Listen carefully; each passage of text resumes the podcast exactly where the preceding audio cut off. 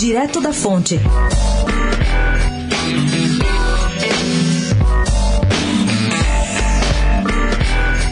Livre para fazer política, o ex-presidente Luiz Inácio Lula da Silva soltou o verbo e chamou de um absurdo a ideia do PT fazer prévias na capital para definir o seu candidato a prefeito.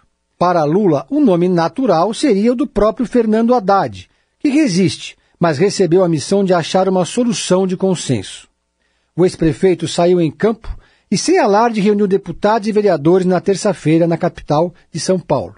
Os candidatos de 2020 devem, desde já, segundo Lula, defender o legado de administrações petistas, focar nas demandas do povo e deixar o Lula livre de molho.